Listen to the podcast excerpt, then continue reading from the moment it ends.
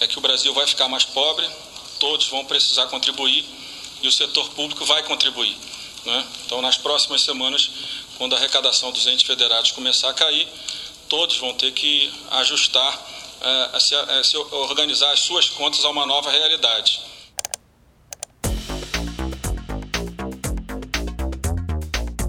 Esse foi o áudio do Rodrigo Maia, presidente do Congresso, divulgado minutos antes da nossa gravação. E mostra claramente o impacto do Covid-19 em nossas vidas, infelizmente. Seja no fechamento das portas de empresas tradicionais, seja na perda de clientes das empresas digitais. Todos seremos impactados na cadeia econômica. Está tudo conectado. Nosso papel aqui é te deixar o mais preparado possível e mudar o jogo durante a partida, durante a crise. Toda semana no Sob Controle, ficamos de olho nos acontecimentos do cenário econômico analisamos os dados e fazemos um bate-papo entre experts, onde mostramos caminhos para que empreendedores se adaptem rápido às mudanças que estão impactando os seus negócios. Quando a gente fala de corte de custos, a gente tem, que ter bons critérios para isso. Em último caso, se vocês virem que não vão conseguir pagar, é uma forma legal também de, de conseguir um, um fôlego no fluxo de caixa.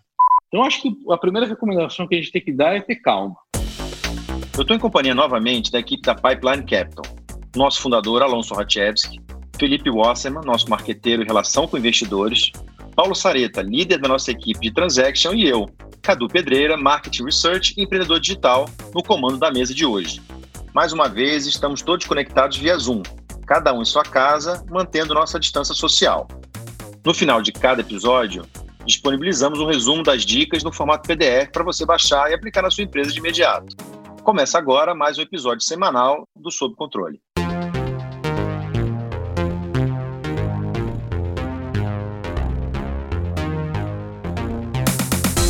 No nosso podcast de hoje, vamos falar sobre uma ferramenta que pode ter um caráter preditivo, responsável por demonstrar as entradas e saídas financeiras do negócio, o fluxo de caixa.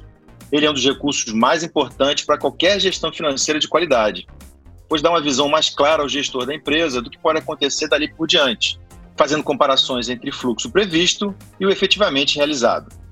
Vou começar aqui com o Felipe. Felipe, como é que funciona a crise no fluxo de caixa? Então, dando um exemplo assim bem concreto, Imagina que a sua empresa faturava 100, 100 todo mês. Né? E aí ela tinha o cálculo do, da sua folha, do seu aluguel, e vamos dizer que a folha mais aluguel tudo daria uns 50 reais. Então ela sobrava 50, fora todos os outros custos. Com a crise, se a receita dela cair mais de 50%, ela está perdendo dinheiro. Então, mesmo ela mantendo tudo exatamente como ela estava antes, a crise faz com que fique mais caro trabalhar por causa dessa queda né, involuntária que afeta o fluxo. Né? Sem esquecer que algumas reduções de custo, tipo diminuir a folha, tem o custo de demissões e tudo mais que também afetam o fluxo de caixa. Então tem que tomar muito cuidado nas decisões a tomar. Bons pontos, cara. É... Mas, Alon, quais são as áreas que vale a pena cortar efetivamente? Cadu, isso é um bom ponto. Quando a gente fala de corte de custos, a gente tem, tem, que, tem que ter bons critérios para isso. Por exemplo, tem despesas que são fixas, como o aluguel como é que você vai reduzir o aluguel independente da sua variação de receita? É, então, eu acho que tem que ter um bom senso, uma boa negociação com, com o proprietário e determinar um período e ter uma franca conversa com ele sobre como está indo o seu negócio. É, outras despesas, como telefonia, que podem variar com uma eventual redução de pessoas, isso aí ela é sintomática pode se aproveitar e aproveitar promoções que as operadoras estão fazendo. Estou citando isso como exemplo, né? Mas é, eu sempre sugiro para não se aproveitar da situação. Tem gente que quer é, aproveitar a redução do aluguel e alongar por mais de 12 meses ou, ou até o final do período, né? Eu acho que isso não vai ser uma prática muito saudável. É, acho que um, um, outro ponto importante é usar talvez o diferimento. O que dizer o diferimento?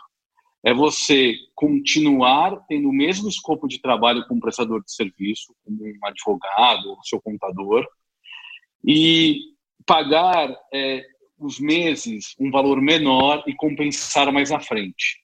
Isso, o seu, o seu fornecedor, que ele pode ser um bom parceiro, ele pode te ajudar bastante nesse financiamento é, nos primeiros meses, onde talvez seja mais, é, mais nervoso o seu caixa, né? É, então, isso vai depender do, de cada negócio, de cada realidade. Pode ser que tenha um negócio que seja mais atingido é, e que, de fato, tenha que negociar logo de cara um aluguel menor ou, eventualmente, até mudanças. É, mudanças de, de, de sede, por exemplo, vale lembrar que não é só o aluguel, né? Você tem um investimento para ser feito. Então, é sempre melhor você negociar o, os seus fornecedores atuais do que ficar trocando neste momento.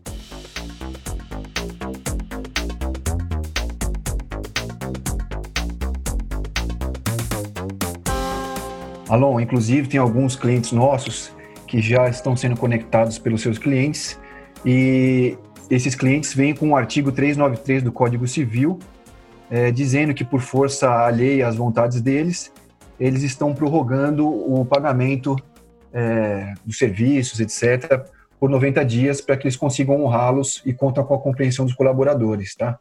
É uma prática que vem crescendo aí. Em último caso, se vocês virem que não vão conseguir pagar, é uma forma legal também de, de conseguir um, um, um fôlego fluxo de caixa.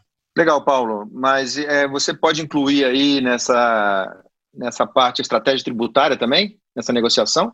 Já tem algumas eh, práticas que o governo autorizou, como o diferimento do Simples, é, o diferimento do FGTS sem multijuros, é, o parcelamento de, de débitos inscritos na dívida ativa por um prazo bem maior, é, que ainda não estão com isenção de multijuros. Tá? Então, o governo vem praticando algumas medidas é, e você também pode é, se financiar no governo, como a gente havia falado no, no nosso último podcast. E quanto ao lucro real e presumido, o que, que já tem de alteração?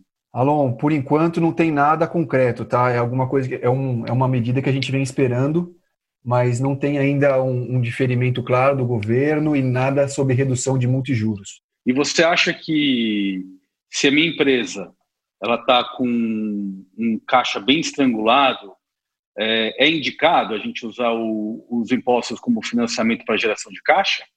Sim, a gente indica. É, a gente não sabe ainda se vai haver o perdão dos é, do juros e da multa, mas entre escolher entrar num cheque especial e se financiar nos impostos, é uma boa opção se financiar com os impostos. Ah, legal, porque eu acho que é importante lembrar que o não pagamento do imposto não é um crime, porque você está assumindo que você deve esse imposto, é, mas que você vai pagar mais para frente, né? É diferente de, de você simplesmente não emitir uma nota fiscal e, e sonegar, né? Então, não pagar imposto, uh, dependendo do imposto, né? Uh, imposto previdenciário é crime, mas impostos como PIS, COFINS, uh, ISS, imposto de renda e contribuição social, se não me falha a memória, não é crime, não é isso, Paulo? É isso mesmo, Alonso, tem toda a razão. Tem inclusive uma portaria é, de número 12 de 2012 é um dispositivo que pode garantir aos contribuintes a postergação de tributos federais nas situações de calamidade pública. É algo a se pensar também nas questões dos, nas questões dos impostos federais. Legal, Paulo. É, mas o que você acha que eu posso postergar, eu como empreendedor, dono de empresa, posso postergar além dos impostos? Cadu, é, o Alon comentou agora há pouco que ficar trocando, por exemplo, de escritório não é recomendado. Então, assim, CAPEX em geral, é, investimento em ativo fixo, reforma, mobília, etc., a gente está sugerindo que segure, tá? Expansões, por exemplo, abertura de lojas nesse momento é um negócio que não faz sentido. É, isso é mais para o varejo, tá? Mas estou dando um contexto geral. É, contratações também a gente está sugerindo que sejam postergadas e, em alguns casos, é, as despesas de marketing, tá? Mas eu acho que o, o Felipe é, que é nosso especialista de marketing, pode falar um pouquinho melhor sobre essa questão de marketing. Marketing normalmente é a primeira coisa que as empresas cortam, mas acaba sendo um remédio muito dolorido, porque se o seu problema hoje é diminuição de receita, você não tem que tomar cuidado e não cortar exatamente o que pode fazer você ajudar com que essa diminuição não seja tão grave e nem também e, e perder todo esse caminho.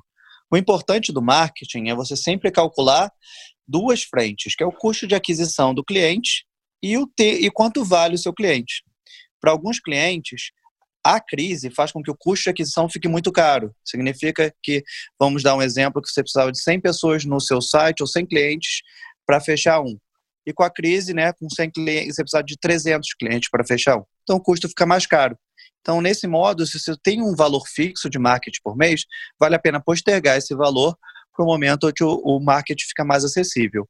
Sobre o valor do cliente, a mesma coisa. Se, se antes da crise, cada cliente comprava vários produtos seus ou um serviço mais caro, e agora ele compra um serviço mais barato, ele tem um valor mais baixo também. E esse cálculo que você tem que fazer. Lembrando que a crise não funciona igual entre todos os segmentos. É, Paulo, voltando para você. Em relação ao empréstimo, vale a pena? Quando o empréstimo vale a pena efetivamente? Adu, o primeiro ponto é o seguinte: se, o, se, a taxa de juros for muito alta e for comer sua margem, já não vale a pena. Tá? Vamos dizer assim, um cheque especial é um que a gente não recomenda você entrar em hipótese alguma. É, eu acho que o empréstimo ele tem que valer a pena se você tem uma perspectiva de que você vai conseguir ter um, uma recuperação, de que você vai conseguir pagar o, as parcelas é, num futuro próximo. Se você pega o um empréstimo só para dar um último respiro, a gente não recomenda que você vá por essa linha, porque você está, na verdade, aumentando a bola de neve. Você está com mais um credor que vai te dar dor de cabeça. É, talvez você tenha que repensar se é o momento de fechar ou não. Até, assim, essa, a crise vai acabar é, impactando muitas empresas e, e, e várias empresas vão fechar. Além disso, Cadu, é, os empresários vêm reclamando que os bancos vêm prometendo ajuda na mídia, etc., mas que, na verdade, estão cortando crédito e aumentando a taxa de juros. Tá? A gente tem alguns clientes que, é, na semana do, do corona, no auge do corona, os bancos cortaram cheque especial, é, aumentaram a taxa de juros. Então, a, o discurso é bonito, mas a gente vê que a prática vem sendo o contrário, tá? Bom, essa é para você, Alon. É, eu sei que você não tem bola de cristal, mas com a sua experiência e por outras crises que você já passou, essa crise é só uma fase? Cadu, toda crise é, só uma fase, né? né? A gente vive sempre de altos e baixos. Tem uma palestra do Ricardo Amorim que ele faz, ele, ele mostra o histórico das crises, desde 100 anos para trás. É uma coisa impressionante. É, que é uma coisa cíclica, né? Você tem as parábolas e não para. É, é, é, você tem sempre os, os ups and downs, e é uma coisa que aparentemente o comportamento é, nunca tem fim, né? Desse, desses, desses ciclos. É, então, eu acho que nesse caso específico do que a gente está vivendo, é uma coisa inédita, parece até filme de ficção que a gente assiste. É uma crise que veio do nada. Normalmente as crises dão sinais antes, né? É, mas essa é uma crise diretamente ligada a um vírus, a uma doença, que era é, dentro, dentro, de um cenário econômico brasileiro crescente, é, com a menor taxa de juros, menor taxa Selic, com a bolsa crescendo, todos os sinais muito positivos. É, de uma certa maneira, a economia se descolando da, da política. É claro que tem uma ligação, mas é, a gente vê cada vez mais um amadurecimento desse lado do Brasil. É, mas quando ela chega, e ela chegou desse jeito inesperado, ela impactou muito diretamente os negócios que a gente chama de tijolo, né? É, os comércios de rua, os comércios estão fechados, os restaurantes, os shopping centers. Então, essas, essas indústrias, esses, esses, esses tipos de estabelecimento, eles foram diretamente afetados. É, por outro lado, você vê que os serviços de e-commerce, os, os, serviços da nova economia, como um Rap, um iFood, estão funcionando super bem. Como a gente trabalha com, com empresas de tecnologia, é uma área que foi menos afetada. A gente até tem um cliente que trabalha com, com fitness, que aumentou, né? Curiosamente, né? As pessoas em casa não podem ir na academia. Ele teve uma expressi um expressivo aumento da sua carteira e das suas vendas. É, mas o que também a gente percebe é um comportamento, em alguns casos, de alguns clientes, um certo pânico, é, achando que o negócio vai fechar, que não tem jeito, e mesmo o cenário não sendo tão catastrófico do lado deles, né? Então, acho que a primeira recomendação que a gente tem que dar é ter calma. Mesmo se o seu negócio é de rua você fechou, teve que fechar a porta compulsoriamente até o dia 7 de abril, no, no caso do estado de São Paulo, calma. É, é, acho que o que vai fazer você virar o seu negócio é esse. É, você manter a calma, fazer, é, fazer, um planejamento e tudo. Acho que o Felipe falou algumas coisas importantes. Eu acho que controlar a despesa, controlar a caixa, mas acelerar novos serviços e investir em marketing. É, agora é a hora de atacar, não é hora de se defender tanto assim. É, então, eu acho pessoalmente que essa é uma crise que vai ser rápida. A gente recebe uma série de relatórios econômicos de várias instituições. Acho que ontem, se não me falha a memória, a gente recebeu do Banco Itaú, uh, fazendo uma, uma projeção aí do PIB desse ano que vai ser negativo, é, bem pouco negativo, e surpreendentemente eles acham que em 2021 o Brasil vai crescer, se eu não me engano, 5,5%. Então eu acho que os próximos 90 a 120 dias serão. A gente vai ter um próximo 30 dias que ainda vai ser um, um, um período ainda bem difícil, bem meio árido, mas depois a gente vai ter a retomada aí do nosso país.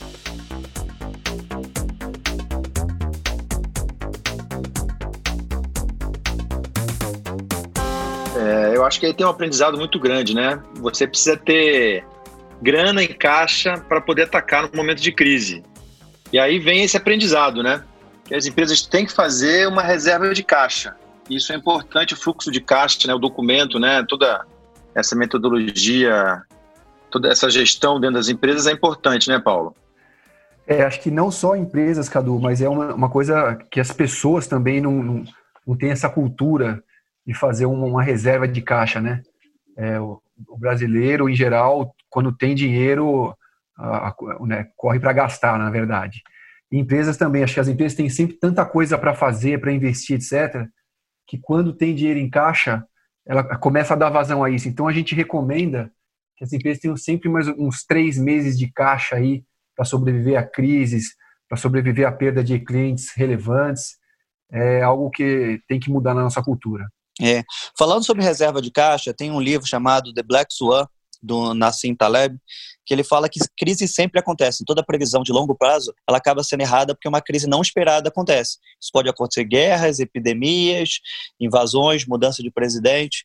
Então, se a gente nunca pensa, se a gente sempre pensar que o próximo mês vai ser só um, um, um pouco diferente do mês anterior, a gente nunca vai estar preparado para essas crises. Então, sempre guarde um pouco de dinheiro, que nem você daria dica para um amigo, dê essa dica para você mesmo, porque as empresas sempre precisam e crises sempre acontecem, são cíclicas. Perfeito. É, é, a gente, inclusive, lançou uma ferramenta que pode ser de grande ajuda para as empresas se preverem né, movimentação de caixa de receita através dos riscos da carteira de cliente deles. Acho que o Alon, foi uma ideia do Alon, é, junto com a equipe de Transaction, é, a Marina e tal, eu acho que é importante o Alon detalhar para a gente o que é essa ferramenta. É, Cadu, o que a gente tem feito toda manhã, é, é, a gente tem um call com toda a equipe, onde a gente compartilha diariamente o que tem acontecido com os nossos clientes, e a partir disso tem gerado uma série de ideias, e a gente teve uma que é como a gente consegue mapear as receitas dos clientes e entender, entender a sensibilidade, conforme a indústria, né? Os nossos clientes têm uma carteira de normalmente mais do que 10 clientes de diversas indústrias. Então, o que, a gente fez? A gente buscou algumas fontes, a gente pegou empresas listadas na B3 e cruzamos com um banco de dados do Moody's. Eles têm os critérios de risco.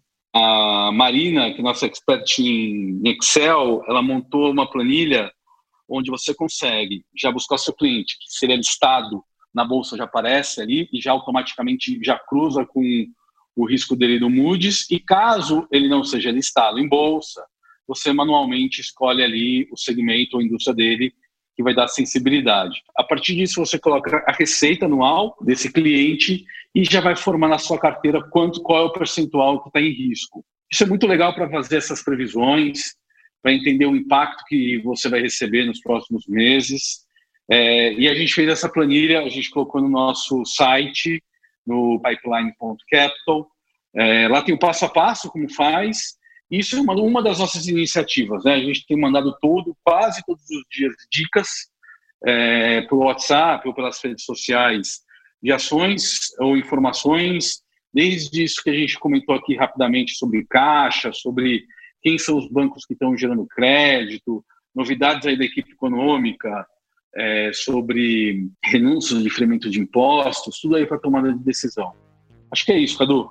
É, eu acho que isso reforça bem né, o nosso DNA de ajudar sempre os empreendedores. Bom, assim a gente encerra o nosso segundo episódio do Sob Controle, o podcast da Pipeline Capital. Lembrando que todos os materiais mencionados vão estar disponíveis na descrição do podcast e nas nossas redes sociais e site. Siga a Pipeline Capital no LinkedIn acessando linkedin.com/company/pipeline capital. Esperamos os áudios de vocês com os comentários e sugestões através do nosso WhatsApp 11 5199 0880 e até o próximo episódio. Este podcast contou com a produção executiva de Risa Soares, direção de conteúdo de Will Prestes, edição e sound design de Luiz Felipe Lamusse e trilha e identidade sonora de Frederico Eliodoro. É uma produção em parceria com a Pipeline Capital, uma boutique de M&A com gestão. Sob controle é mais um podcast Audioria.